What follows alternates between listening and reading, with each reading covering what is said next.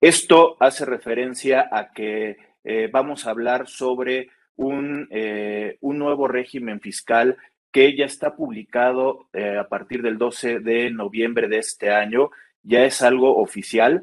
Me estaría entrando, también lo decía hace ratito, el primero de enero del 2022. Y también, amigos, nada más para poderles recordar que también yo estoy en la cuestión de las redes sociales. Me van a poder encontrar en YouTube como Rodrigo A. Ramírez Venegas, me van a poder ver en Facebook, este, en Spotify, este, en iTunes, distribución de podcast que también ahí tenemos. Y este, pues lo, lo que les invitaría es que se suscribieran al canal, que compartan este material, que al final de cuentas creo que es importante para poder llegar y poder compartir este tipo de contenido. Ya llevamos más de 150 videos subidos con especialistas y expertos. Creo que los temas que estamos subiendo se tratan con una profesionalidad y respeto por los invitados que al final de cuentas estamos teniendo.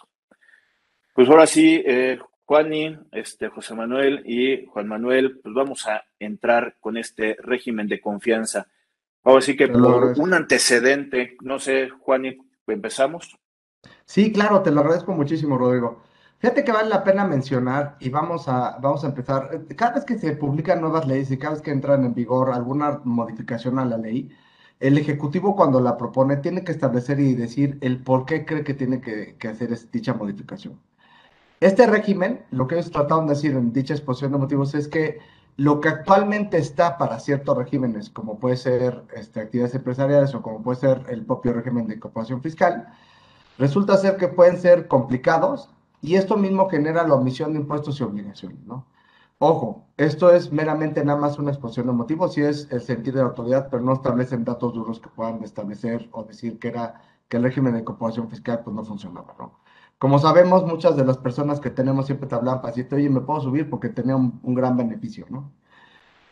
Dicho eso, eh, entra en colación el nuevo régimen de simplificado de confianza, el RECICO, y lo que ellos establecen es, va a ser un régimen tan sencillo de utilizar y tan eficaz que te va a ayudar a pagar o a contribuir este, como persona física lo que tendrías que hacer, ¿no? Y ahorita entramos en el detalle de lo que puede hacer. Hay un tema interesante porque dentro de la propia eh, exposición de motivos establecen un tema que anteriormente no lo veíamos como con el REPECO y con el, régimen de fiscal de régimen de cooperación fiscal, que es aquí también se puede permitir la migración de un régimen a otro, ¿no? Anteriormente los otros regímenes eran específicamente para buscar la atracción de, nuevas, de nuevos contribuyentes. Este, al parecer, permite de alguna manera una migración de ciertos regímenes que te permiten hacia, hacia este, ¿no? Eh, vale un poquito la pena, Rodrigo, platicar al público que este no es un intento nuevo de tratar de sacar un régimen que de alguna manera atraiga a pequeños contribuyentes, ¿no? O a contribuyentes que están, les vamos a llamar en el mercado negro, que no tienen pues literalmente una fórmula para poder pagar sus impuestos. ¿Cuáles son? Pues literalmente los que están haciendo actividades empresariales que son en los mercados, los puestos, los, pues toda la gente que está involucrada en un mercado informal, ¿no? Estos dos esfuerzos, si recordamos, vienen desde el régimen de pequeños contribuyentes, que era nada más que una actividad empresarial, en el que tenía también, adicionalmente eso, una tasa preferencial y este, con ciertos beneficios administrativos donde podías emitir recibos simplificados este, este, y pagar de manera bimestral hacia el propio estado donde estabas en lugar de hacerlo a la federación. Y el régimen de incorporación fiscal que se enfocó más bien en una reducción de tasas, en el que el primer año pagabas cero y después pagabas 10, después pagabas el 20% del impuesto y así sucesivamente hasta que llegas al año 10 donde ya, te, ya, donde ya completabas tu impuesto, ¿no? Entonces, no, no es que el gobierno esté empezando desde cero creando algo, sino que está modificando algo que ya parecía que ya venía funcionando y la intención nuevamente es tratar, de acuerdo a esta exposición de motivos, tratar de migrar hacer algo más eficaz y más sencillo de utilizar para lograr hacer este pago de impuestos y atraer a todos los nuevos contribuyentes que se tienen este, fuera del, del redil, ¿no? Dicho sea de paso, eh, si recuerdan, también hay una nueva disposición que a partir del primero de enero todas las personas mayores de 18 años tendrán que contar ya con un registro del RFC. Entonces parece que cierran la pinza por varios lados para tratar de atraer y hacer que la gente de alguna manera trate de contribuir, ¿no? Y lo que, lo, que busca también este régimen, ¿no? Es lo que ha venido, lo que se ha venido tratando de hacer eh, eh, anteriormente, ¿no? con, estos diferentes eh, regímenes para atacar justamente a la informalidad, ¿no? Recordemos que México tiene eh, una, una de las tasas de, bueno, de los, de los niveles de recaudación respecto al Producto Interno Bruto más bajos de la OCDE, ¿no? Todos los informes de la OCDE indican que eh, se debe principalmente a dos, a dos factores, ¿no? El primero, la ilusión y elevación fiscal, y el segundo a la alta informalidad que existe en México. Entonces, la importancia de trabajar en estos eh, regímenes que no han dado resultado en realidad eh, en, los años anteriores, pues no, no se ha logrado bajar estas tasas de informalidad. Se, hace este nuevo, este nuevo régimen, que ya analizaremos más adelante, y la, y la verdad es que por, por, muchas cosas que estaremos comentando más adelante, este, desde mi punto de vista particular, considero que que tampoco es un régimen eh, tan atractivo. tiene muchos, muchos, eh, muchas causas por las que no puedes tributar, muchas causas por las que sales, y al final tampoco es un régimen que, que, sea tan sencillo tributar y que, y que no tengas que, que, estar llevando tal cual una, una, una contabilidad, ¿no? Sí, yo concuerdo contigo, José Manuel, y, y, digo nada más para efectos de dar un poquito de datos, este, recientemente si vieron los periódicos, este, parecía que con los nuevos datos del INEGI, el país está cercano al 50% de la informalidad, ¿no? De personas que son económicamente activas pero que están en la informalidad. Y con estados, este, dentro de ese promedio, como Oaxaca, que pueden llegar hasta el 80%, ¿no? Este, si bien es cierto, eh, no, no han funcionado estos, estos este, programas, de alguna manera nunca se han enfocado, siendo un país en el que casi todos los impuestos los cobramos de manera federal y donde tenemos una institución totalmente centralizada, el, si recordamos el régimen de pequeños contribuyentes, fue un estímulo que se le dio a los estados por el régimen de, coordinación fiscal que existía, y lo que se pretendía hacer es que el estado saliera a la calle y tratara de meter al redil a todo su mercado informal. Pero en efecto no había un estímulo que les dijera al estado, tú hazlo sin que ellos tuvieran que generar un gasto para poder hacer eso, ¿no? Entonces parecía que no, no ha habido un verdadero estímulo para que alguien salga a la calle y tratar de hacerlo, ¿no? Y, en, y como lo estás diciendo, hasta ahorita, previo que lo analicemos, no, no te están dando un estímulo fuera de decirte que parece que la tasa es baja de lo que vas a pagar, porque son tasas eh, ponderadas con la experiencia que tienes para las que llegaron, pero no te están diciendo esto es lo que, o sea, eh, esto es, esto es una tasa sumamente baja para que esto sea atractivo para ti, ¿no? Considerando que hay muchos eh, mercados que ni siquiera tienen esos márgenes de acción, ¿no? Sí, ahora, a diferencia del, también del, del régimen de, del repeco, ¿no? Cuando se trans, cuando, un poco hablando de los antecedentes, cuando se pasó del repeco al RIF, ¿no? La, diferencia, un tema importante del repeco es que no se le podía dar efectos fiscales. O sea, es, decir, si tú contratabas un repeco, no podías hacer deductible este, o acreditar este, impuestos pagados, ¿no? Entonces, lo que sí hace el, el RIF es que trata de sumar a esos contribuyentes a la cadena, ¿no? Precisamente porque pues te daba igual a ti como empresa, ¿no? Si el repeco te daba o no su comprobante, porque al final no era deducible. El RIF sí ya le incorpora esta posibilidad de deducción y trae una tasa, un descuento en el impuesto sobre la renta escalonado, ¿no? De tal manera que se, van incorporando en una tasa menor, pero después ya se quedarán. Correcto. Eh, este nuevo esquema, pues es completamente diferente, como lo, vamos a ver, porque incluso hay, eh, puede haber posibilidad de entrada y de salida, eh, o de salida y de entrada, este, si se llegan a reversar los ingresos. Este, pero no, no tiene una, no tiene una, mm, un, tema escalonado. Desde el punto de vista de cumplimiento, yo creo que el, tema más sencillo y donde realmente era muy, muy fácil pagar el, el esquema de repecos. Este, ahora veremos el esquema, eh, este, este, este, este, nuevo régimen, en donde desde mi punto de vista tampoco está tan, tan sencillo eh, eh, realizar el pago.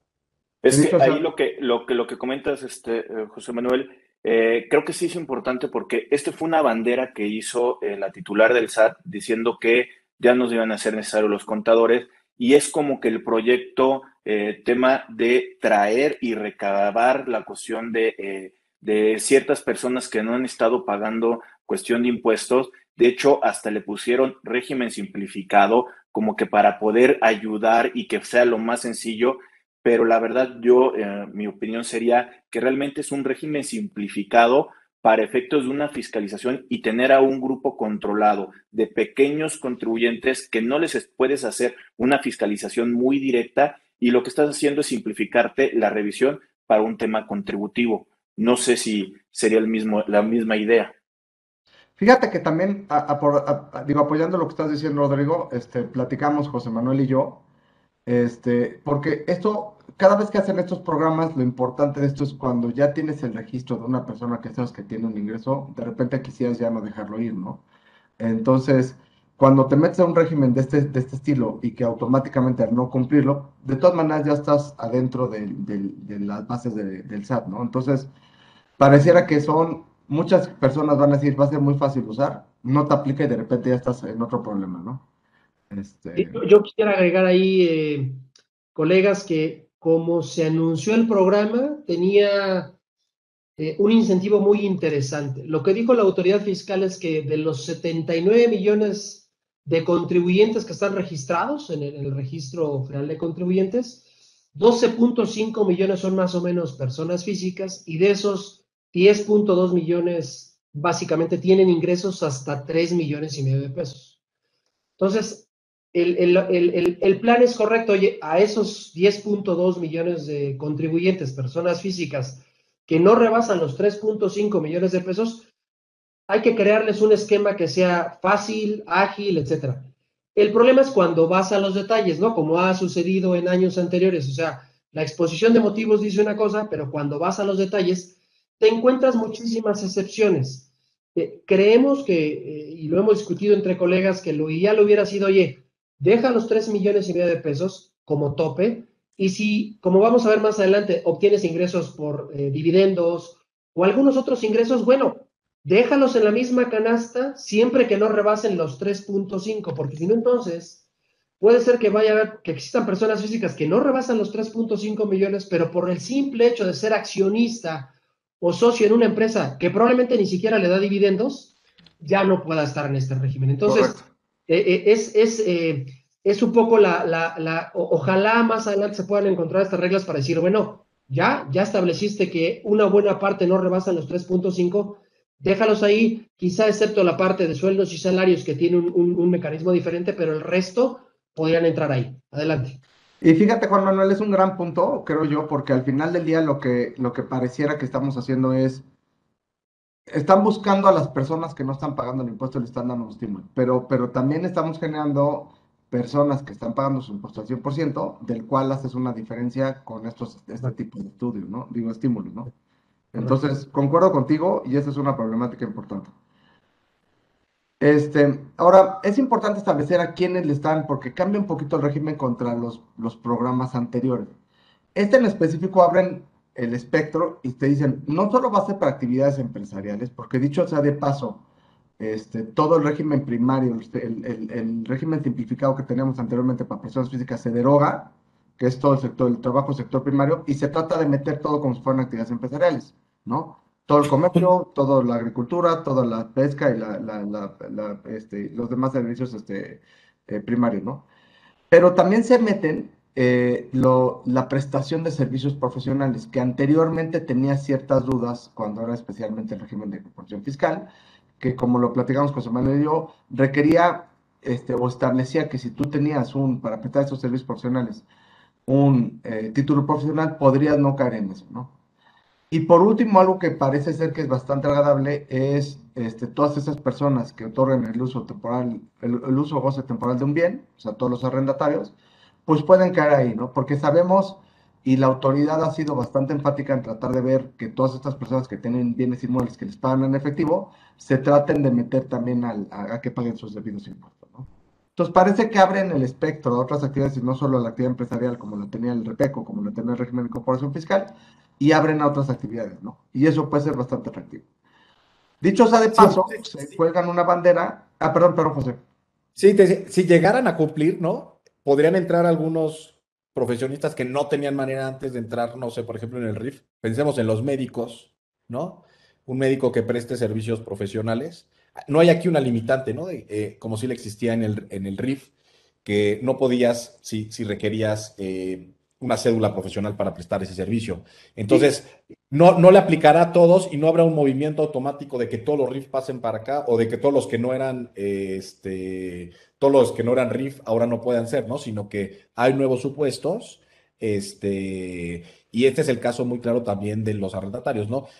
que aquí la autoridad ha intentado diferentes, eh, en diferentes, en, este, en, esta administración ha intentado a lo largo de, en diferentes reformas que hemos visto, ¿no? Justamente tratar de que paguen. Como recordarán, el año pasado se puso esta, esta nueva eh, regla, ¿no? De que mm, tendría que denunciar el juez, ¿no? O creo, que está, el juez, el juez tiene que, que avisar, ¿no? Exacto, para cuando ya se gana un juicio este, de arrendamiento, este, para que el mismo sea deducible el pago que le vas a hacer, tendrían que haber emitido los FDIs, ¿no? Y no solo el laudo que tenías de la corte, ¿no? Sí, y si ahora no, y si ahora eh, en el caso de que, de que, de, que se, de que se gane el juicio, el juez está obligado a avisar al SAT, ¿no? De que no ha emitido los recibos. Entonces, ha habido un intento, ¿no? De todas estas rentas, como tú dices, que se pagan en efectivo, y ahora lo que se pretende es, bueno, tienes este régimen que puede ser muy, muy barato, ¿no? Aunque se tenga la adopción ciega, pues este tiene unas tasas todavía muchísimo menores. Entonces, pues sí, empezar a ver a ver quién cobra rentas y quién no las estaba declarando para que pues las empiece a declarar, ¿no?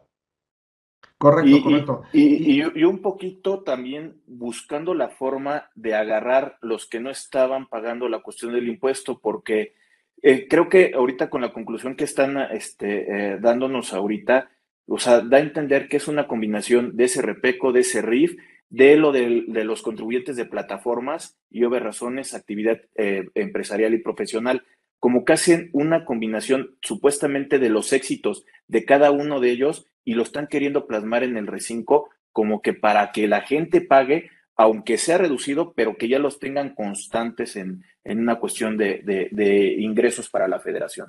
Correcto. Y no dejemos de pensar, Rodrigo, como lo platicaba hace rato, que la exposición de motivos habla de la palabra también de migración, ¿no? Entonces, ahorita lo que decía José Manuel viene mucho a colación porque tienes inclusive colegas contadores afuera que no tienen un despacho, que lo hacen ellos de manera personal y prestan servicios de honorarios y que por medio de esos pueden ya, podrían de hecho tratar de adherirse a este, a este supuesto, ¿no? Este, sería un poquito irónico porque quieren quitar los contadores, pero hay contadores que podrían usar esto, ¿no? Este, otra bandera que se colgaron es el límite, porque el, el, antiguo RIF tenía un límite de 2 millones y lo que están diciendo es tenemos que ser un poquito más realistas con lo que está pasando en el país y se sube a 3, este, a 3 millones 500 mil pesos, ¿no? Creo que eso es bastante bueno y bastante favorable. Eh, este, faltará ver que esto pueda de alguna manera este, funcionar de una manera automática y, veremos en las reglas subsecuentes y cómo vaya siendo operativo este programa, ¿no? Hay una nota importante porque uno de los temas que anteriormente el RIF no te permitía y que hoy este, este régimen sí te permite es, si tú ya venías ganando sueldos y salarios e intereses, sí puedes este, moverte a este régimen, siempre y cuando la suma de tus sueldos, salarios, intereses y lo que ganes por este régimen no pasen, no pasen el límite de los 3 millones este, 500 mil pesos. ¿no? Este, pareciera que ese límite es bastante, bastante estático. ¿no? Ahora, hay ciertas Dime, dime, No, perdón, nada más aclarar que es referencia, el régimen de sueldos y salarios no está sujeto a esta tasa, porque fueron de las preguntas que se estuvieron haciendo con mayor frecuencia alguien decía, ah, oye, yo no gano tres millones y medio de pesos, estoy asalariado, ¿ya me pueden aplicar la tarifa? No, es una referencia, pero en, el tema de sueldos y salarios seguirán, eh, seguirás contribuyendo conforme a la tabla, etcétera, etcétera. Nada más quería hacer la precisión. También, también es importante establecer, este, Juan Manuel, en colación con eso, que se metió como si fuera, le, le quisieron meter en calidad de delito a las personas que movieran a su propio personal a, a este régimen tratando de que pagaran menos impuestos cuando les prestaran servicios subordinados. Totalmente, totalmente de acuerdo. sí. sí, estoy de acuerdo contigo. Pareciera que vas a estar en dos cielos diferentes ahí, ¿no? Este, y con esto, dicho esto, tenemos, hay una serie de circunstancias que se tienen que aplicar, en el que van a, van a establecer diciendo, oye, eh, todo el IVA, como es una actividad empresarial al final del día, sí lo establece la exposición de motivos, sí es el tratamiento que le están dando, todo el IVA este, que se vaya a generar, por eso va a tener un tratamiento totalmente normal. No se mete este régimen, no va a tener una tasa preferencial, simplemente es lo que cobres, lo vas a tener que integrar a las autoridades este, respectivas, ¿no? Estos, este, esto, para tú poderte acoger al, régimen como tal, eh, tú puedes dar el inicio, puedes desde que te registras, dar como la opción y acogerte a esta opción sin haber comprobado que anteriormente tenías otros ingresos, que también es un beneficio. Y si sabes que vas a tener un periodo que va a ser totalmente irregular, vas a tener, o menos de 12 meses, vas a tener que comparar ese saldo de lo que estás, de lo que estás ganando dividido entre los días que trabajaste, este, multiplicado por los 365 para poder comprobarle a la autoridad que no vas a brincar ese límite de los 365 millones. Y otra de las diferencias, como lo había previamente mencionado José Manuel, es eh, muy a diferencia de los pagos definitivos que tenemos con el RIF, hoy vas a tener que hacer tus cálculos mensuales y aparte vas a tener que hacer una declaración anual, ¿no? También, como lo decía Juan, este, Juan Manuel, pues pareciera que esta declaración anual para 2022, que la presentaremos en 2023, pues vas a, vas a tener que añadir dentro de la declaración este concepto que va a ser base de otros ingresos adicionales, como pueden ser sus salarios e intereses. Eh, y otro punto este, operativo que se establece es, si tú, hay una calidad que es, si tú te sales del régimen porque incumpliste con alguna de las normas, no puedes volver a regresar. Pero si te sales porque brincaste el límite de los ingresos y eventualmente regresas al mismo límite de ingresos, sí te permite el régimen volver a regresar a donde estabas, ¿no? Entonces, como decía José, este, Juan, este José Manuel hace unos minutos, sí es cierto que esto puede traer un beneficio a comparación del RIF, porque una vez que salías, este, ya no puedes regresar, ¿no? Algo, algo, algo, relevante aquí, Juan, y a, comentar es, eh, y que es importante que, toda la audiencia esté al tanto, el tema del IVA, ¿no? Eh, finalmente, eh, en estricto sentido, y, lo comentaremos también más adelante, no hay que, no hay que, no habría o se pensaría que probablemente no hay que estar solicitando facturas a los proveedores, ¿no? Este, pero sí habrá que estarlo haciendo porque el tema del IVA, para poder acreditar el IVA se tiene que cumplir con los FDIs y hacerlas, o sea, tener todo el tema de IVA eh, normal, ¿no? Inclusive llevar la este contabilidad, ¿eh? Cosa que, este, que, que en la parte del ISR no te están pidiendo que lo lleves de forma... Claro, pero por ejemplo, cualquier, eh, cualquier este reciclo también tendrá que llevar eh, una contabilidad para, parecida o similar de ISR, aunque no voy a pagar, por el tema de la PTU porque con que tengas un trabajador, además de pagar los salarios, tienes que hacer el cálculo de la PTU. No es un cálculo eh, automático o una tasa de retención, ¿no? Como funciona en el ISR. Entonces, eh, en el caso, bueno, de que salga una actividad grabada, ¿no? Pues las obligaciones contables siguen siendo muy similares. Hay que estar llevando una contabilidad y presentando precisamente pues, todas estas declaraciones de IVA y requiere estar cumpliendo con toda la solicitud de pedir facturas, etcétera, ¿no? E incluso con que tengas un trabajador, pues te vas, te vas a un tema de, ahora ya no un cálculo, sino doble cálculo. El cálculo que tengo que llevar, pero también el cálculo anual de impuestos sobre la renta para efectos de la distribución de la PT1. Correcto. Ahí también me, gustaría comentarles que eh, una cuestión también, la contabilidad tiene un enfoque financiero para una toma de decisiones. Entonces, nada más mucho cuidado también a todas las personas que puedan eh, tener estos pequeños negocios que no se olviden que la contabilidad tiene un efecto diferente, que es un tema financiero, a lo que pudiera estar solicitando la autoridad como eh, contabilidad electrónica. Si bien esto sí te lo pudiera estar excluyendo, la contabilidad tendría un enfoque totalmente diferente. Y este, también aquí el, el RIF cuando entró, este, pues bueno, por ahí eh, después de, del 2014, incorporaron por medio de decreto una facilidad para el IVA y para la cuestión del IEPS. Después se incorporó a la ley de ingresos. Para la ley de ingresos de 2022 no viene nada referente ni del RIF ni tampoco de la cuestión de este R5. Aquí estaríamos hablando que por eso es que José Manuel dice el IVA se va a pagar de forma completa, salvo que sacaran algo en resolución miscelánea o algo que sacaran en un decreto en el próximo año, que yo creo que va a ser muy raro que lo sacaran, pero eh, estaríamos en, la idea que aquí tendrían que seguir buscando comprobantes, consiguiendo comprobantes para poder hacer acreditamientos, porque si no, lo que tú estás pagando a tus proveedores con ese IVA, al final de cuentas ya no lo vas a poder utilizar. Entonces, nada más tener cuidado que sí necesitas todavía los comprobantes que cumplan los requisitos para poder tener ese enfrentamiento y en determinado momento determinar el IVA correspondiente y enterar lo que corresponda sí, además creo que si la autoridad en algún momento sacara alguna resolución miscelánea que te permitiera, eh, no sé, alguna, algún tema de IVA sin pedir tu eh, facturas este, a tus proveedores, sería un error en el diseño, porque precisamente rompería la cadena, ¿no? De la formalidad. O sea, lo que buscan estos programas es, y por eso hicieron ese cambio del repeco al RIF y ahora también bien incorporado en el reciclo, que le puedas tú dar efectos fiscales, ¿no? Entonces, si rompían la cadena ahí, el primer reciclo pediría factura, o sea, el primer reciclo, él daría factura, pero si no fuera necesario pedir facturas, dejaría de pedirle a sus proveedores y rompería la cadena, ¿no?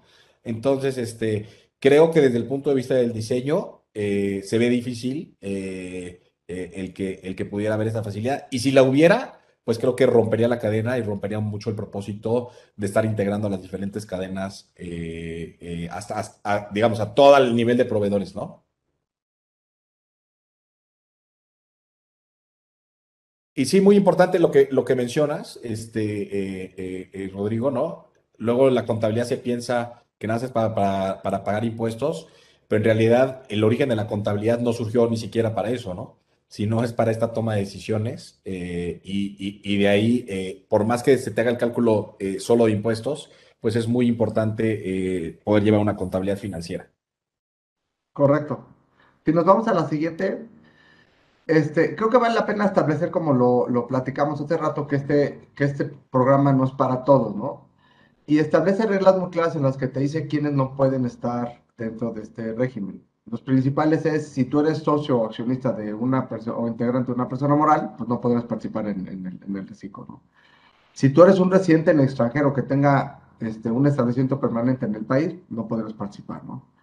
Si tú cuentas con ingresos sujetos de regímenes fiscales preferentes y aunque no te hubieras dado de alta previamente, no puedes este, participar en el reciclo, ¿no? Si tú recibías ingresos por medio de, este, de los cuales están catalogados como hacia honorarios a miembros del consejo, honorarios preponderantemente, este, este, honorarios asimilados a salarios y actividades empresariales, eh, ah, perdón, actividad empresarial optativa, no puedes participar. Y al final, hay otras dos limitantes que son importantes, que ya están muy de la mano con el régimen, con el resto de la legislación que establece que no puedes estar tú considerado en el listado del 69 y que tienes que siempre tener una opinión de cumplimiento positiva. Esta especialmente puede ser complicada porque si tienes un crédito fiscal firme, si tú no te encuentras este, al día con tus obligaciones, es altamente probable que te puedas, este, que te pueda salir una opinión negativa y automáticamente puedes salir del régimen.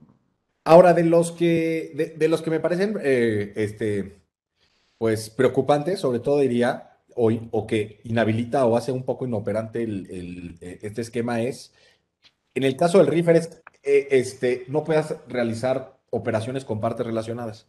Aquí se establece que no puede ser parte relacionada de un socio o accionista, no, no tanto que no, hagas, no, tengas operaciones con ellos, y eso me parece que hace muy inoperante el régimen.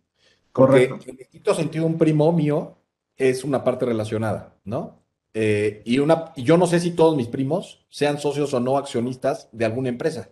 Incluso en el RIF después salieron reglas que sí podías probablemente ser de un club deportivo o bueno, de alguna, de ciertas, de cierto tipo de sociedades, ¿no? Pero aquí primero no hay ninguna limitante y dos, creo que la limitante de que no seas parte relacionada de alguien que sea socio es demasiado extensa, ¿no? Es diferente no vienes con esa parte relacionada precisamente para evitar, o lo pusieron para evitar que trate de que, de que estén sacando por ahí utilidades, ¿no?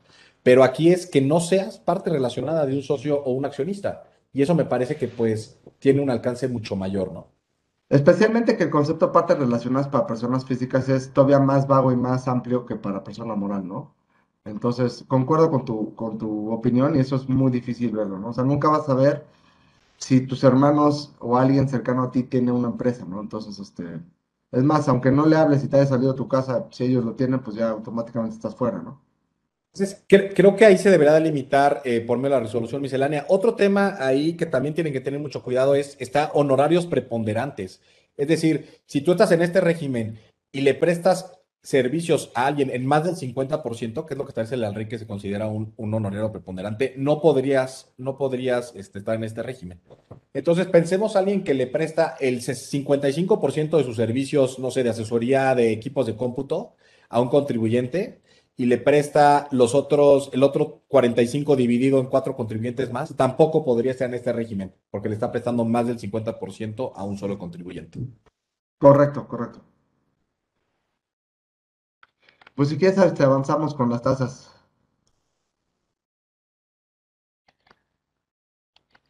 Eh, bueno, como, como podemos platicar, como habíamos platicado, pues las tasas son eh, muy, muy atractivas, ¿no? Eh, y sobre todo para servicios o negocios que tengan em, márgenes de operación muy elevados, ¿no? O altos. Evidentemente, si tú tienes un margen de operación muy pequeño, pensemos, no sé, podría ser del, del 5%, pues te podría incluso no convenir estar en este régimen, ¿no? Entonces tenemos, estos son los, los, las tasas eh, mensuales, ¿no? Dependiendo del ingreso mensual, que va del 1 al 2.5%.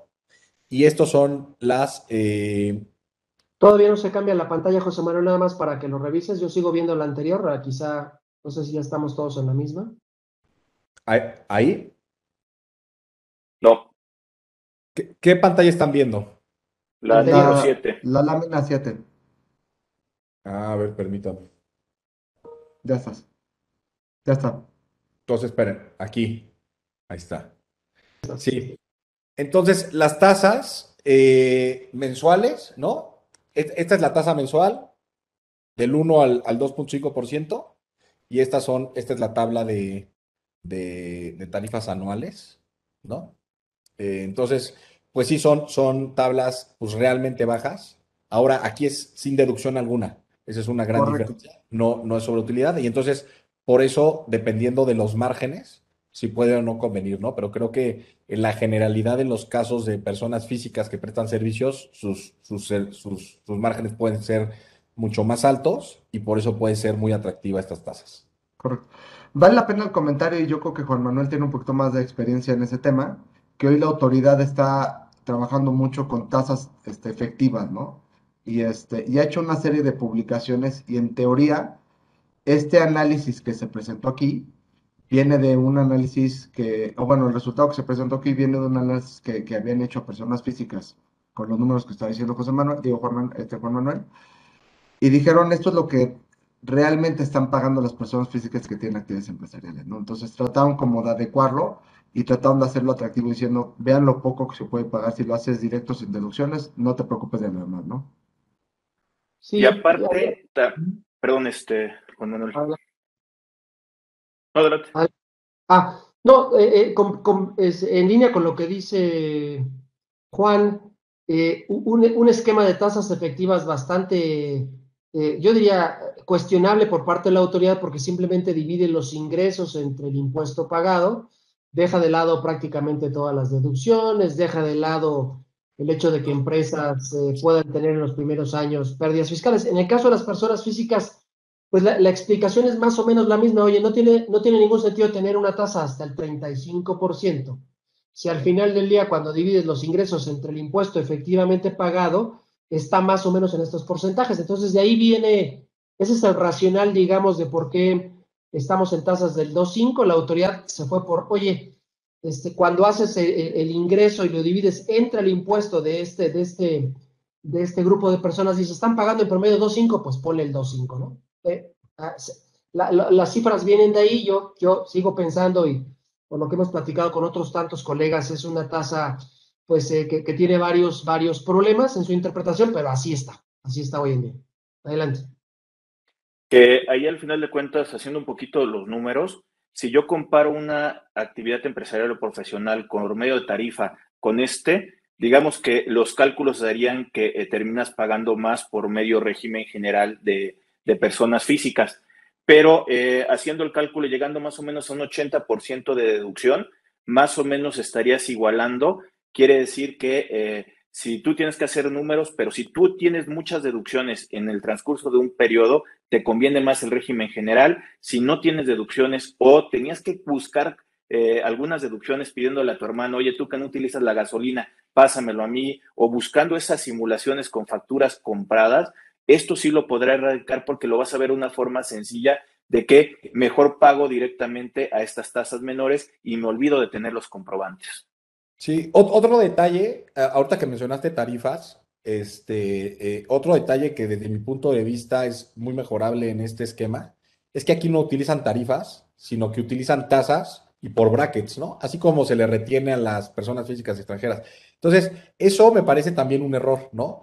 Porque el hecho lo que hace la tarifa, lo que todos sabemos que hace la tarifa con el límite inferior y multiplicándolo este, por, la, por el impuesto marginal, sacando el impuesto marginal, etcétera, es que si tú ganas un, un peso más, aunque brinques de tarifa, tu impuesto es exactamente el mismo. Aquí, por ejemplo, sí se puede dar un efecto eh, negativo, ¿no? Donde si tú, por ejemplo, vamos, a, vamos aquí a suponer un ejemplo, que tú ganas un millón de pesos, ¿no? Tu, impuesto eh, va a ser del 1.5%. Pero si tú ganas un millón, un peso, tu impuesto va a ser del 2% anual. Y eso va a ser, o va, a generar un efecto en el que tú al ganar más, recibas menos neto. No sé si me explico. Este, y eso es un error, yo creo que desde mi punto de vista, haber generado estas eh, tarifas, estas tasas, ¿no? No como tarifas, porque muy fácil también se puede hacer un diseño de tarifas. Eh, este, y es un cálculo pues, bastante sencillo porque lo haría el sistema que, va a calcular estas, estas, estos impuestos, ¿no? Entonces, puede haber aquí casos en los que tú digas, oye, pues está peor que me pague el cliente o está peor ya trabajar esto porque me voy a un impuesto mayor y en el neto voy a recibir menos, ¿no? es, otro tema ahí que, creo que es mejorable, el cambiar estas, estas, estas eh, tasas por tarifas. Eh, un poquito hablando de, eh, ya, lo mencionamos, ¿no? podrán volver, esa es una diferencia que, que, que, trae, siempre y cuando están al corriente de sus obligaciones fiscales. Ahora, si sales del régimen por no haber cumplido tres o más pagos mensuales en un año calendario o no haber presentado tu anual, no puedes volver, ¿no? Entonces sí puedes volver si es porque después disminuyó tus ingresos y probablemente al año siguiente puedas volver a entrar, pero no puedes, eh, no puedes volver si es por un tema de incumplimiento. Y se incluye este tema de eh, defraudación eh, fiscal que ya había comentado Juani por simular en relaciones laborales, como lo asimila una defraudación fiscal, y algo que me parece muy grave, este, el, se establece que si un contribuyente cancela facturas, también hay un delito de, defraudación, ¿no? Específicamente dice, se considera que se actualiza el supuesto previsto en el artículo 109, fracción 1, cuando los contribuyentes cancelen los comprobantes fiscales digitales por Internet. Dice, aun y cuando los receptores hayan dado efectos fiscales a los mismos. De entrada, creo que ahí le quisieron poner, aun cuando los receptores no hayan dado efectos fiscales, ¿no? Pero fíjense qué grave. Hay un delito si cancelas un CFDI, ¿no? Más adelante vamos a ver que este régimen además tiene otra limitación. No puedes cancelar CFDIs en meses posteriores al recibido, que en otros regímenes sí, ¿no? Este, pero aquí hay un tema, eh, pues no sé, o sea, ni siquiera dice que en el mes o no, ahí dice, si cancelas, tal cual lo establece, eh, lo establece, si hay una cancelación de un CFDI, hay un delito fiscal. No sé, en este, en este punto, eh, eh, ¿qué opinen? pero pues me parece un tema muy delicado para alguien que esté en un régimen supuestamente muy sencillo y que por error cancela un CFDI o lo cancela porque lo emitió mal, lo que sea, no va a poder cancelarlo al mes siguiente y además hay un tema de delincuencia, ¿no? Bueno, pues este, muchísimas gracias a todos por escucharnos. Eh, les, pido una disculpa, tengo que salir de la llamada porque tengo que ir también al Colegio de Contadores Públicos a, otro, a otra plática que teníamos previamente convenida. Así es que los dejo en excelentes manos. Nuevamente, muchas gracias, eh, Rodrigo, y buenas tardes. Bueno, Juan muchas gracias por habernos acompañado el día de hoy y mucho éxito en, la encomienda que, que, que te estás buscando con este emprendimiento. Muchas gracias a todos. Nos vemos. Hasta luego, Juan, y hasta luego. José Manuel, hasta luego. Hasta luego. Eh, bueno, adicional tienen ciertas obligaciones los contribuyentes, ¿no? Como solicitar su inscripción al, RFC, contar eh, con, el buzón, presentar estos pagos mensuales que ya, que ya comentamos, eh, emitir CFDIs, expedir y entregar a sus clientes CFDIs. algo aquí muy importante, no se podrán cancelar más que en el mes emitido. Esto es una, una gran diferencia con el otro régimen efectuar y entregar retenciones y lo que ya comentamos, ¿no? Si tiene PTU, tendrá que tener su, hacer el cálculo conforme a flujo y, con todas las deducciones que, haya obtenido. Y bueno, finalmente, si el SAT detecta con información suya o de otras autoridades que el contribuyente percibió ingresos sin comprobante, sale del régimen, ¿no? Esto también pues, puede salir muy fácil del régimen. Es decir, recibiste un ingreso, no emitiste algún comprobante, te puedes, pues, sales inmediatamente eh, de este régimen, o si omiten más o tres pagos mensuales en calendario, lo hemos platicado, o no presenten su declaración anual. Eh, básicamente, este, este es pues ahora sí que los principales cambios que vienen en, el, en el, régimen. Este, no sé si, si tuvieran alguna duda, comentario adicional. Mira, a la gente que nos está viendo, que lo ponga los comentarios en la parte de abajo y a su oportunidad los estaremos contestando. También mucho para que pueda la gente entender esto. Bueno, por la fecha en que estamos presentando este video, eh, todavía nos hace falta conocer bastante cosas sobre este régimen eh, ya en la vida práctica y van a salir varios detalles que seguramente en el transcurso del próximo año por medio de resoluciones misceláneas anticipadas o proyectos Estamos hablando que se van a ir ajustando. Lo nuevo es, es, fácil de poder llegar con ciertos errores. La autoridad posiblemente lo tenga preparado porque el que tenga incorporado sobre la facturación, identificar que tiene que pagar, para ello se van a simplificar en muchos aspectos. Pero para ir concluyendo con nuestra sesión, y muchas gracias a Juan Manuel Puebla, muchas gracias a Juan Ignacio y muchas gracias a, José Manuel por la eh, participación el día de hoy. Como conclusiones que pudiéramos estar teniendo para este 2022 con este régimen, ¿creen que va a funcionar? Eh, ¿Qué es importante que consideráramos para, para, para el próximo año? Mira, yo te voy a decir, este, hace tiempo vi una caricatura que me gustó, pero te estoy hablando del 2012, cuando entró este, Enrique Peña Nieto cuando estábamos este, con todo Enrique Peña Nieto, decían en una primera reforma fiscal, ¿no? Con el IETU, este, eh, si recordarán, perdón, cuando salía el IETU, lo que dicen es, oye, esta reforma fiscal parece que nos dio un gato por liebre, ¿no? Pero no te preocupes, el gato tiene más carnita, ¿no? Este, y yo no sé si, si esta reforma fiscal va a ser lo suficientemente fuerte de alguna manera o este programa para atraer tanto como están pretendiendo hacer, o si tiene que hacer un programa secundario que empuje a que la gente se adhiera, ¿no? A esto. Este, porque no estoy muy seguro que es lo suficientemente atractivo como para que, y lo suficientemente sencillo como argumentan, para que sea el atractor eh, de todas estas personas que ellos esperan que vayan a pagar el impuesto por medio de esto, ¿no? No sé, ¿tú qué opinas, este, este, José Manuel? Sí, ahora creo que el diseño de un régimen así es complicado, ¿no? Porque creo que todos los candados que busca es precisamente para que no se estén sacando utilidades por medio de este régimen, pagando sueldos o algunos otros tipos de esquemas, ¿no? Entonces, eh, resulta complicado. Ahora, yo veo, veo la verdad difícil, ¿no? También eh, tan fácil, si, el objetivo es eh, que las tortas de la esquina, digamos, salgan de la economía informal, veo complicado porque hoy no cumple con nada, ¿no? Entonces, esto le representa un costo, evidentemente, ya vimos que, y por ejemplo, pues tendría de entrada que empezar a cobrar el IVA en sus tortas, ¿no? Que hoy no lo cobra este, llevar una culpabilidad, este, entonces tampoco veo tan sencillo, ¿no? Que, el, puesto de las tortas de la esquina se vaya a querer, eh, se vaya a querer formalizar de, pues no sé, de, una manera eh, muy, sencilla, así como decir, ah, no, aquí está súper fácil y tu puesto de tortas la tienes súper fácil para regularizarte, ¿no?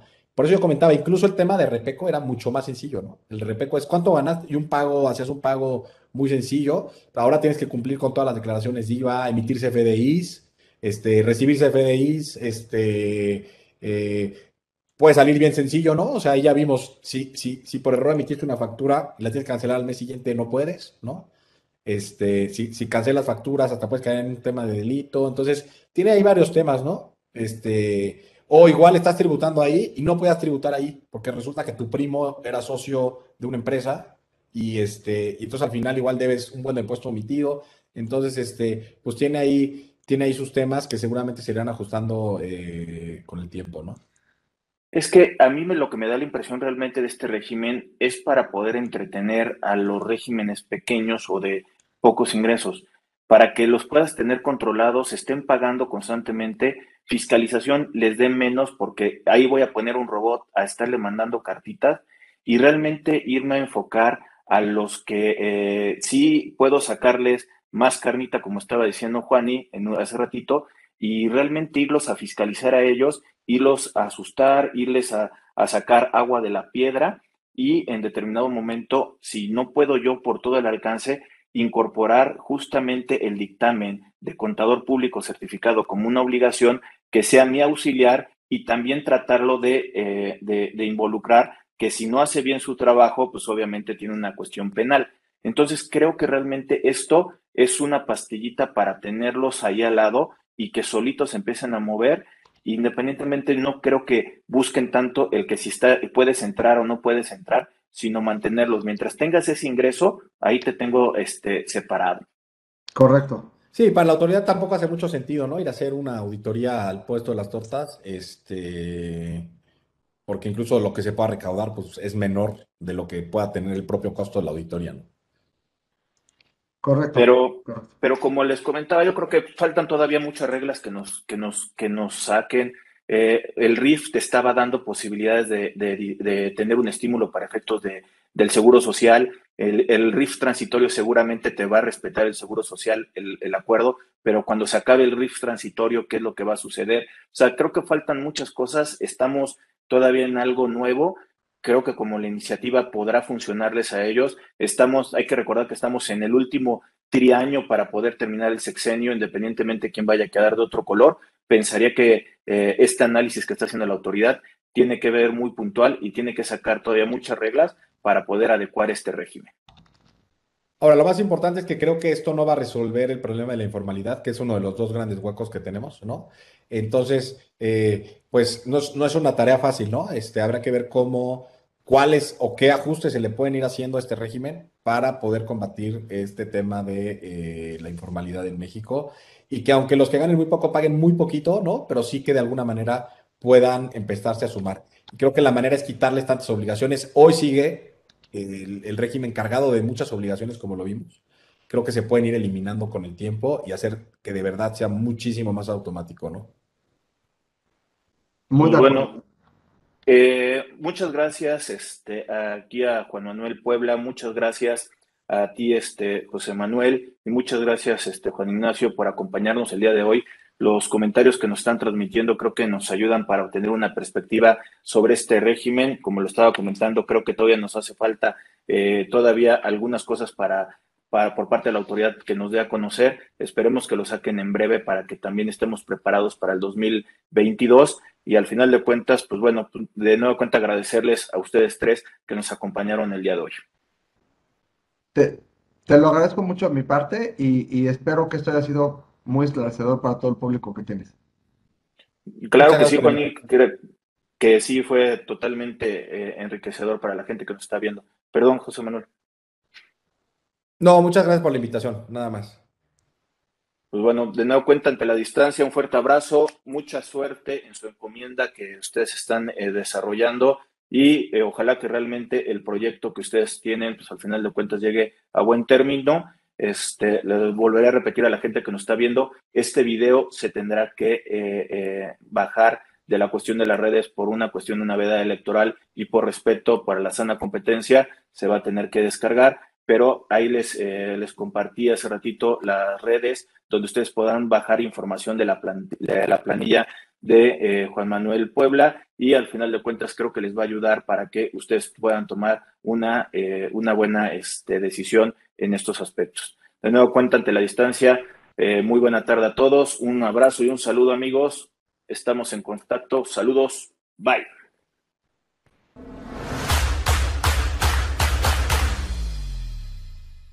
Si llegaste hasta aquí, te pedimos que te suscribas al canal de, YouTube de Rodrigo Ramírez Venegas y también que nos apoyes dándole like a la página de Facebook. Te recordamos que si tú quieres saber más de 10 datos rápidos que te pueden llegar a, servir en tu día a día, aquí, apriétale aquí, aquí lo estamos poniendo. Y también te sugerimos que le puedas dar like a esta lista que lo que te va a ayudar es a darte contenido de las entrevistas que estamos realizando a través del canal. Suscríbete.